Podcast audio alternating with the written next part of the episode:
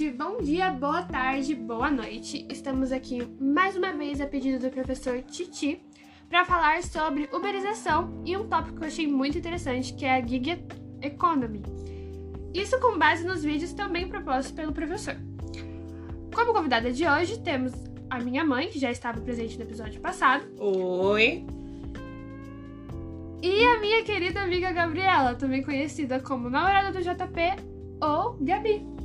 Olá, muito prazer. Como a Paula já disse, eu me chamo Gabriela. Faço também ADM na ETEC Carolina Carinhato Sampaio, extensão Capão Redondo. E estou aqui hoje para participar do podcast referente à uberização. Espero que vocês gostem. Para os interessados, os links dos vídeos vão estar na descrição. E vamos começar com qual é a definição de gig economy. Primeiramente, gig economy engloba as formas de emprego alternativo, que vão desde prestação de serviços por aplicativo, que vai ser o ponto principal aqui deste podcast, e ou trabalho de freelancers, por exemplo. Para começar, em um dos vídeos que a gente vai, vai falar aqui hoje, a gente tem a apresentação de vários pesquisas e informações e porcentagens sobre o assunto. E a que eu achei mais interessante foi 41% da população ocupada no Brasil é informal. Ou seja, 40, 41% da população trabalha com algum tipo de serviço autônomo, seja vendendo um geladinho, sempre tem aquela tia do geladinho, enfim. Então, aí a gente entra nessa discussão. O trabalhador, o trabalhador do Uber é autônomo? O que, que você acha? Bom, esse é um tópico que a gente estava conversando aqui antes nos, nos bastidores, nos bastidores, make-off, é, sobre quais são as legislações que protegem um trabalhador autônomo, qual é a diferença entre eles. E aí a gente percebe que, por exemplo, um arquiteto que tem que trabalha como autônomo, ele tem algum. ele trabalha para si mesmo, né? Ele não tem um chefe, mas ele tá recebendo ali 100% do, dos direitos deles. Muitas vezes eles são registrados como microempreendedores. Já aqueles trabalhadores que trabalham com Uber, que são motoristas de Uber, motoristas da 99, da Rap, do iFood, eles não têm esse tipo, eles não têm direito ao registro de microempreendedor. Não tem vínculo uhum. empregatício. Exatamente. E eles não têm a chance de receber 100% dos valores que eles é, referente àquele trabalho que ele está que ele tá prestando, né? Ou seja, são trabalhadores autônomos com atividades remuneradas sem vínculos de empresas, né? Hum... Porém, ele está vinculado a uma empresa. Por mais que ele não tenha um chefe, né? Porque é o que a gente fala. Dentro do, do trabalho autônomo, como eu estava falando no exemplo de um arquiteto, ele tá ali, ele não tem um chefe, mas ele também não tem ninguém, nenhum tipo de, de impedimento para que ele faça aquilo do jeito que ele quer, ele não tem a obrigação de pagar algum, algum trabalho. Como é que fala? Algum vínculo, né? Como a gente tá falando. Já os trabalhadores de Uber, eles têm que pagar aquela taxa né, para trabalhar no aplicativo e eles também não têm a segurança de poder fazer o que eles querem. Eles estão ali, por mais que eles não tenham um chefe, mas eles estão trabalhando para um aplicativo. É então é eles têm impedimentos. É diferente quando a pessoa tem poderia ser um arquiteto que usa um aplicativo para oferecer o serviço dele. Porém, a renda é 100% dele. Ele pode pagar um valor X para aquele aplicativo como forma de propaganda ou de, de popularizar o serviço dele. Porém, nos casos do, do, dos aplicativos como iFood, como a Uber, a Uber ele já faz de forma diferente. Ele fideliza aquele, aquele funcionário, ele faz a fidelização daquela pessoa, faz o cadastro Porém, ele não tem um vínculo com ele, mas ele não poderia trabalhar para uma outra. Ele pode trabalhar para várias empresas. Geralmente a pessoa que trabalha na Uber, ele trabalha para 99. Então ele abre o aplicativo da Uber, verifica qual é o melhor naquele dia. Ah, não tem um movimento hoje no Uber, o Uber tá fraco. Então eu vou fazer na 99. Ele tem essa opção é, de trabalhar para os dois. Só que aí o que, que ele vai falar? A Uber, aí existe uma disputa entre os aplicativos para ver quem paga mais, para ver quem também, dependendo do horário da procura, tem as taxas diferenciadas. né? Então é, é isso que faz uma certa ilusão o trabalhador que ele tá podendo, que ele manda nele próprio. Mas na verdade, se ele se desvincular daquele aplicativo, ele não tem como arrumar aquele cliente. Ele não pode colocar uma placa sou Uber na porta do carro dele. Entendeu? E é muito interessante ver como as redes sociais, como é criada essa relação dos trabalhadores de aplicativo, as redes sociais têm uma relação de, de exploração, né, dentro dos aplicativos. Vamos usar essa palavra.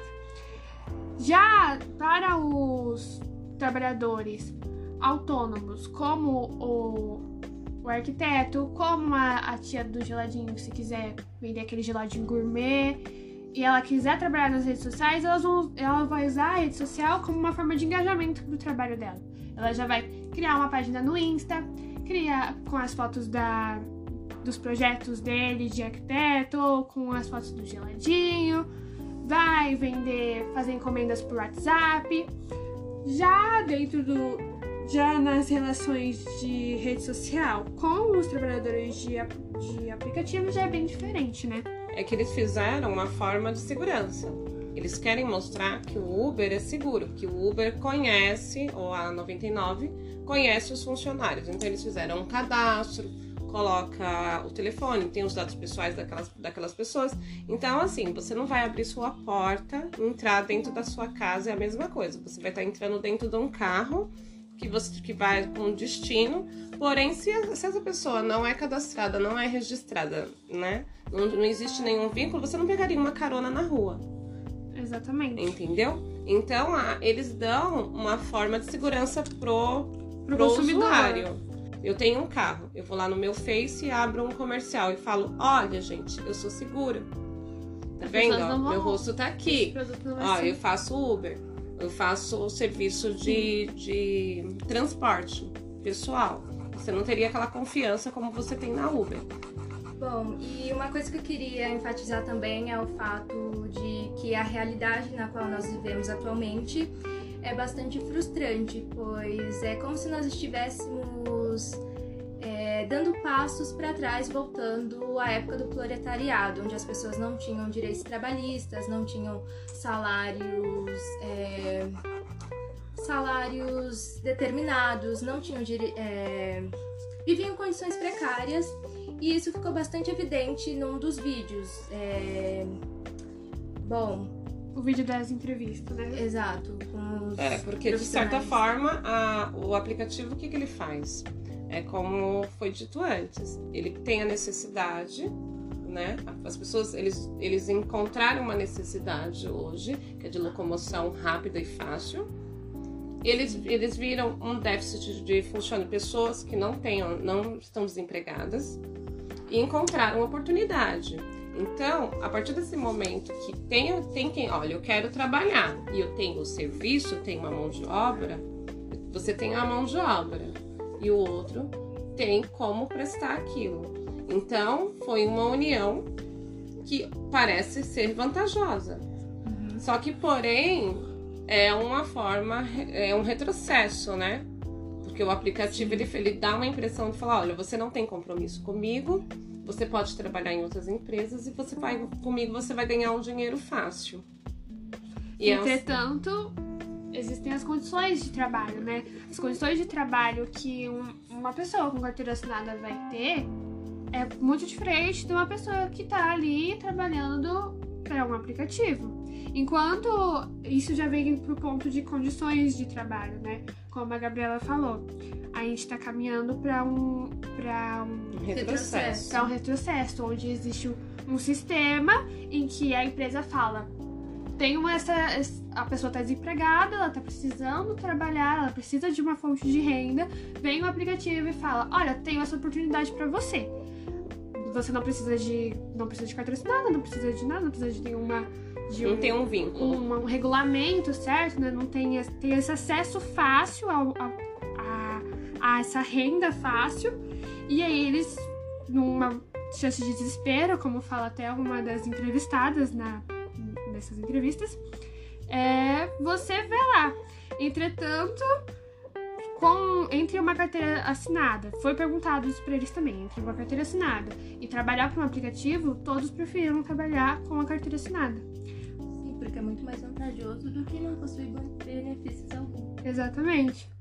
Então, tem a, a questão que hoje em dia é muito discutido dos impostos em cima do trabalhador, de tudo que é cobrado, entendeu? E o, pra, o que, que volta isso para o trabalhador? Então, assim, tem muita coisa que passa por trás de uma carteira assinada, né? Então, essas empresas, para eles, não é vantagem assinar carteira de ninguém, porque o custo aumentaria muito. Com certeza. Né? Então, para eles não é vantagem ter um funcionário com carteira assinada. O tempo de trabalho também é outro, né? Porque aí entra nas leis vigentes. Hoje em dia não existe uma lei. A pessoa fica lá é, trabalhando, pode entrar 5 da manhã num aplicativo e até 5 da manhã do outro dia com aquele mesmo, com aquele mesmo cadastro. Então, assim, nem, nem por parte do governo, nem por parte dos aplicativos, ninguém fez, determinou, olha, você só pode trabalhar seis horas por dia, você pode trabalhar oito horas por dia. Não tem uma legislação que Não existe uma legislação que protege. Exatamente. Né? Então, é, muitas vezes, é, não existe um sindicato ainda que, que possa defender esse trabalhador. Então, tem tudo isso. Quando não existe um sindicato, quando existe uma proteção, existe alguém que lute por aquele trabalhador, por aquela categoria. E ainda não tem isso formado junto, junto a essas empresas. Bom, sobre você ter falado sobre a carga de horário. Bom, como foi mostrado no vídeo, a jornada desses trabalhadores é, que trabalham com APS como Uber, 99, Sim. iFood, trabalham muito mais de 12 horas por dia, sem garantias trabalhistas, é, recebem salários determinados por algoritmos e ainda são penalizados pelos atrasos nas entregas. Bom, a gente tem até uma pesquisa, uma pesquisa não, né? Não é uma pesquisa formal. Estatística. É uma é uma pergunta que é feita e, o, e esse trabalhador ressalta que em um dia bom eles conseguem de 200 a 250 reais. Não, de 500 a 600 reais. E em um dia ruim, eles conseguem de 200 a 250 reais. Semana. Numa semana. Em uma semana, desculpa. Que era um, um entregador por bicicleta, de bike. Sim, exato. Sendo que eles ainda têm que pagar a taxa de, de aluguel da bicicleta, que é cerca de 20 reais por mês, mas aí tem um atraso, e aí atrasou um pouco, já tem que pagar mais uma taxa. E, enfim, e quando você não consegue alcançar uma média boa em um dia de trabalho, você pode voltar para casa tendo passado o dia todo na rua com 7 reais no bolso. Ou seja, você não pagou nem a, nem a sua bicicleta do dia. Nem o que você comeu, né? Na Exatamente. Bom, e aí eu acho muito interessante falar dessa relação de, dos empreendedores. Por que, que o aplicativo não pensa no, na, nas pessoas que estão trabalhando de, dele, né?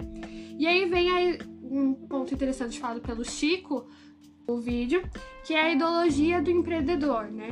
Que é fazer, fazer aquela pessoa fazer o que você quer, mesmo que aquilo prejudique ela. Porque você está atendendo uma necessidade dela, mas isso não é tão vantajoso. Você tá ali, tá oferecendo, você convence ele que aquilo é bom, como já foi, foi ressaltado, e não dá uma troca justa, pode ser também. E aí também vem a nossa no, na, na nossa sociedade qual é o nosso consumo consciente? Por que, que nós, como consumidores, a gente não intervém nisso? Porque a gente tem a consciência de que aquela pessoa está sendo explorada e que ela tem que ser mais valorizada, mais valorizada mas mesmo assim a gente continua, continua utilizando, o serviço. utilizando o serviço, né? É, porque o barato sai caro, né? Porque pra gente, como consumidor, o, o serviço barato é bom mas está saindo caro para aquelas pessoas que estão trabalhando e sendo, sendo exploradas. Isso é um ponto ressaltado pelo João Vicente no vídeo e vem até o exemplo do táxi versus Uber, né? Que você pede uma corrida de táxi para o mesmo lugar e a, e a de táxi vai ser 50 reais e o de Uber vai sair 23 reais. Por que, que nós, como consumidores, não, não trabalhamos de forma a ajudar e a colaborar para um consumo consciente. Porque não é vantajoso para nós, é vantajoso para eles, mas nós não é vantajoso. E aí eu pergunto para vocês, meninas, o que vocês acham? Então, a gente tá. A gente já tem essa relação, já é normal da, do ser humano ter aquela relação de procurar vantagem em tudo. Né? Exatamente. Então é, passou a, passa a ser uma, uma política de vida, né? Ah, eu quero ter vantagens, né? Só que se você pensar bem, uma, porque historicamente a gente já coloca a culpa no governo, na política e em tudo mais. Fala, ah, por quê? Eu vou pagar imposto, sendo que o meu imposto tá indo para qualquer lugar, não tá sendo valorizado, o governo aplica onde quer, tem muita roubalheira. Então a gente acaba colocando sempre transferindo a culpa pro outro. Então, se a gente quer uma mudança, a gente tem que começar dentro de nós, né? A partir da gente. Não adianta eu colocar a culpa no outro. Eu não vou pagar. Ah, eu não vou. Eu uso esse serviço porque esse serviço não paga imposto. Ah, mas e daí? O imposto também que eu pago, eu não sei nem para onde vai. Não é bem aplicado. O governo rouba. A gente poderia ter melhores escolas, melhores é, hospitais. Porém, a gente não tem nada disso, não tem um retorno.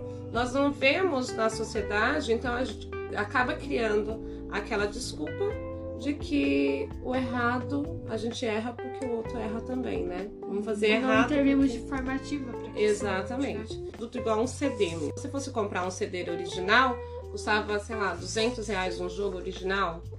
Aí você vai comprar um joguinho lá no- na banca Paralelo. do camelô, paralelo, né? 5 por 10! Exatamente. Eu acho que vou.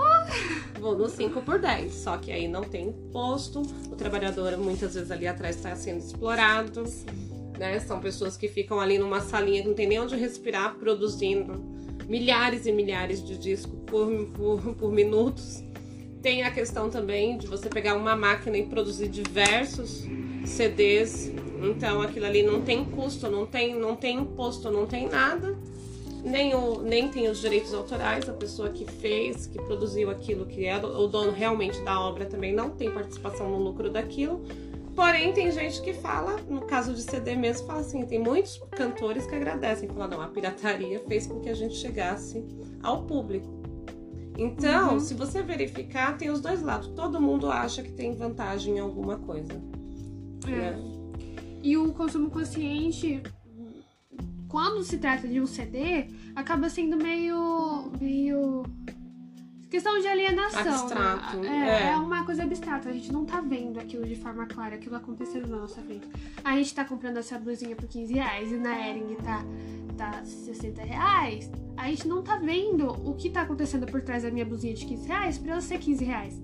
Agora, no quesito da uberização, né, que é o, o a nosso termo desse vídeo, é que aquela exploração tá bem clara na nossa frente. A gente sabe do contexto daquela pessoa e a gente não trabalha de forma ativa para que a gente tenha um consumo consciente e para que a gente que eles tenham o acesso ao Até porque quando você entra no Uber, muitas vezes você conversar com a pessoa do Uber, você pergunta o Eles- que, que você é, o que, que você faz. E você fala, não, eu sou advogado, eu sou arquiteto, eu sou engenheiro. Então, assim, tem muita gente capaz, capacitado, que tá ali, aí fala assim, ah, mas por que, que você tá fazendo Uber? Ah, porque eu tô desempregado, eu não, tô, não tava conseguindo nada e entrei na Uber para atender minha necessidade.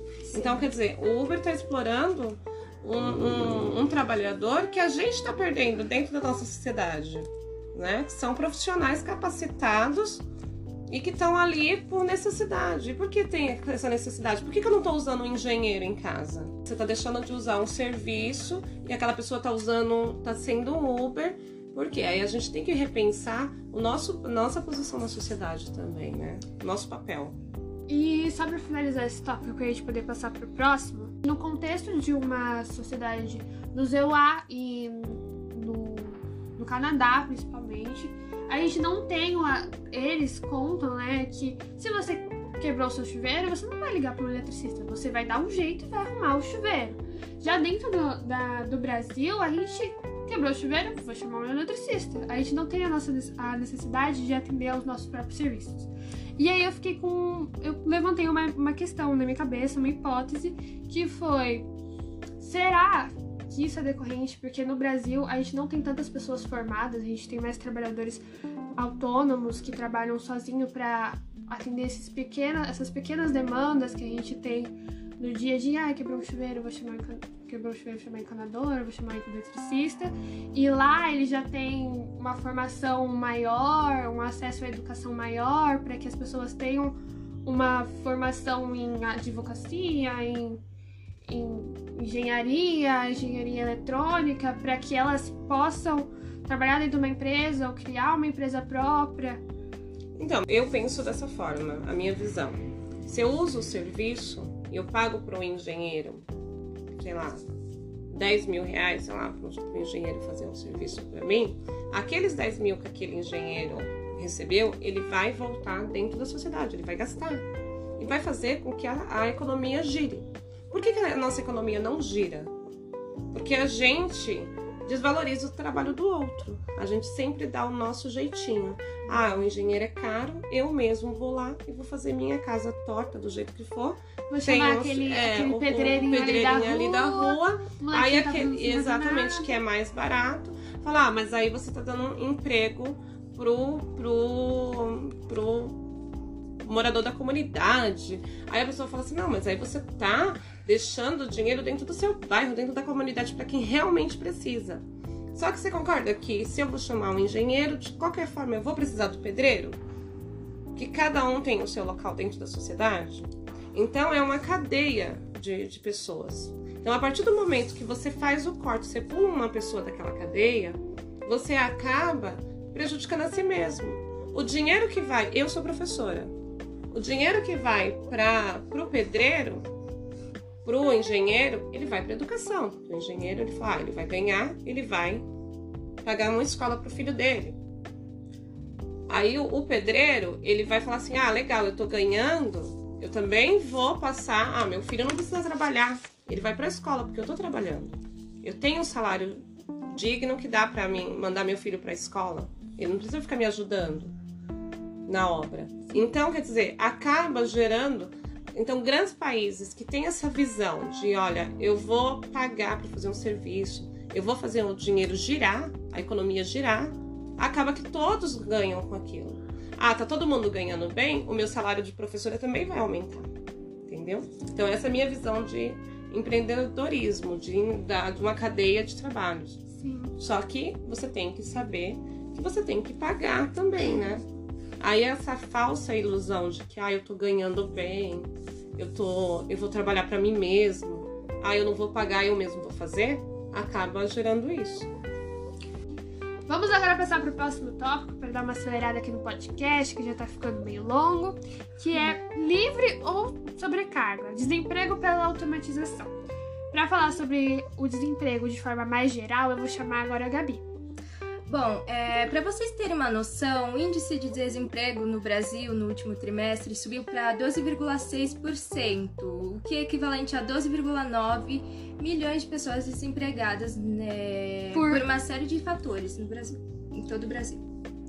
Isso é o que a gente pode chamar agora de crise, que é o que a gente estava falando antes, que as pessoas que estão trabalhando em Uber estão ali por necessidade, que essa necessidade decorreu da crise, né? E sobre a automatização agora. Como é que a gente vai lidar com esses com esses trabalhadores que já estão desempregados e com os trabalhadores que vão estar desempregados no futuro com a automatização, né? O que é automatização? É quando a gente fala de vamos botar num contexto de pesquisa mesmo. Daqui a cerca de cinco anos, dizem pesquisas, que muitos empregados vão estar, vão vir a serem desempregados porque há o trabalho automotivo feito por robôs, sendo trabalhos de repetitivos como o de caixa, o de motorista, o de o de caixa que eu tô falando, meu caixa de mercado, de motorista, eles vão serem sub substituídos pelo, pelos, pelos avanços tecnológicos. E aí vem esse motorista. Como ele vai ser? Quem vai capacitar o motorista para fazer outra função além de dirigir? Aí você pensa, não, a gente pode pegar ele e colocar ele em um cargo superior ao que ele estava trabalhando.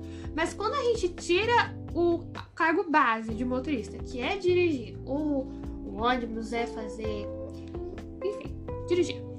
É, a gente também tira os cargos superiores. Porque é uma cadeia, né? Então, mas a gente não pode pensar dessa forma também, né? Porque a automação, para muita coisa, vem para vantagens, né? A questão é como colocar no mercado, reposicionar essas pessoas no mercado, a recolocação, né? Quando a gente fala até de tem empresas que já vem de família, que passa aquele, aquele serviço de pai para filho, de filho pro, pro neto e vai assim, vai passando. Então, a, até vira costume. O cara é mecânico, o, o, filho dele vai ser mecânico, o neto dele vai ser mecânico, que ele tinha aquela mecânicazinha ali no quintal. Aí é uma coisa. Mas agora, quando a gente fala de uma empresa, de uma indústria, que eles têm serviços é, manuais. Chamada Indústria 4.0. Exatamente.